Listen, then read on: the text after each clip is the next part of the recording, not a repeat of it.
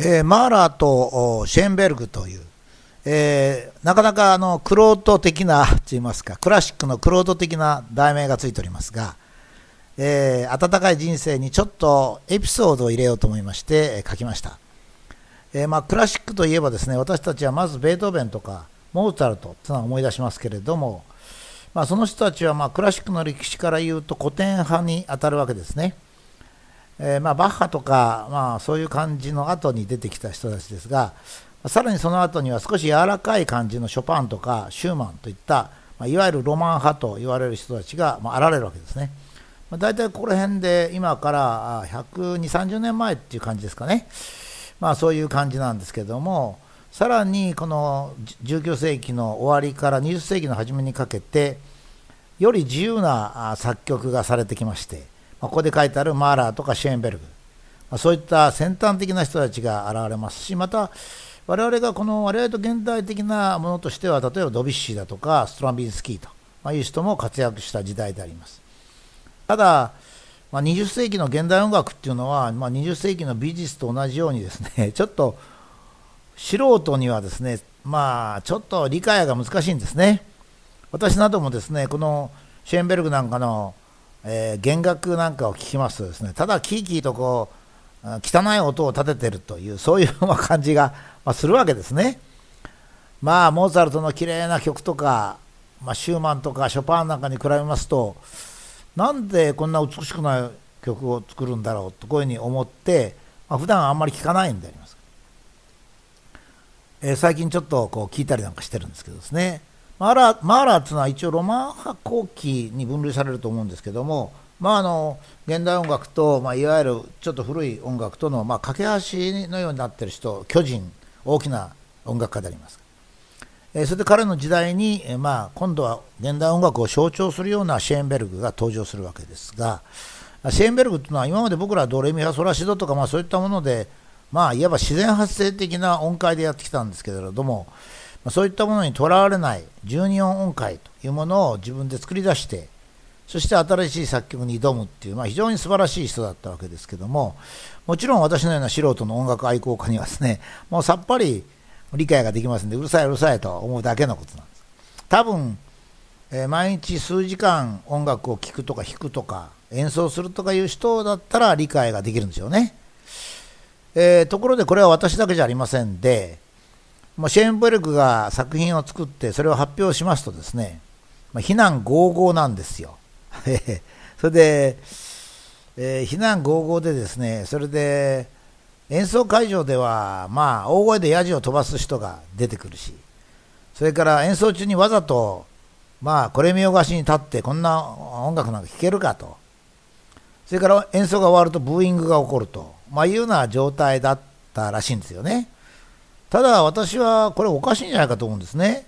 音楽会は自分の意思で行くんですから、シェーンベルグが嫌だったらですね、聞かなきゃいいんで、シェーンベルグ以外のとこが聞きたかったら、シェーンベルグの時だけは席外して、ロビーにいりゃいいんですからね。だけど、これが人間なんですね。まあ、この温かい人生では、温かいっていうのが何かということを少しずつ追求していくんですが、実は人間の心の中には冷たい部分がありましてね。わざわざシェーンベルグを非難するために音楽会まで足を運んで、ヤジを飛ばしたりすると、そういうことも人間にはあるんですね。これが、まあ、例えばネットなんかだとバッシングなんかそうですね。別段何にもバッシング必要なくて、ある人がそういう考えならそれでいいのに、まあ、バッシングを続けるという、そういう冷たい心っていうのが、まあ、人間の心の中にはあるんですね。だから自分で勝手に聞きに行ってヤジを飛ばすというのがそうなんですね。でこういったあの性格の人は、まあ、このブログなんかでも言ってますように、まあ、いわゆる自分が正しいことが正しいと思ってる人なんですよね。自分が正しいことは正しくて、シェーンベルが間違ってるというふうに思うんですね。でこういう人たちは大体幸せでも幸福でも不幸になると、まあ、いうような、まあ、分類になる、まあ、分類ですからね、それは100%そうではありませんが、そういう人なんですね。ところで、このシェーンベルグを応援してしたのがマーラーなんですね。まあ、ちょっと先輩です。で、このマーラーはですね、シェーンベルグを非難する人たちに完全と立ち向かうんですよ。ある時は、まあ、えー、シェーンベルグを身を張って守ると。例えば、ヤジ飛ばしてる人にヤジなんかやめろとこう言うとそれでみんながぞろぞろ帰ったりブーイングしたら、まあ、その人たち、まあ、週夏適切ですからシェーン・マーラーだけが応援しても声が届かないわけですが全部その人たちが帰ってもまだ拍手を一人で続けてると、まあ、こういうよ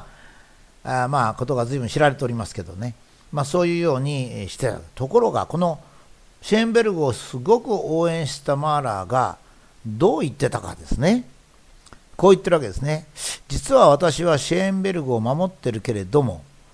私は彼の音楽がさっぱり分かんないと。こう言ってるわけですね。しかし彼の方が若いので正しいかもしれない。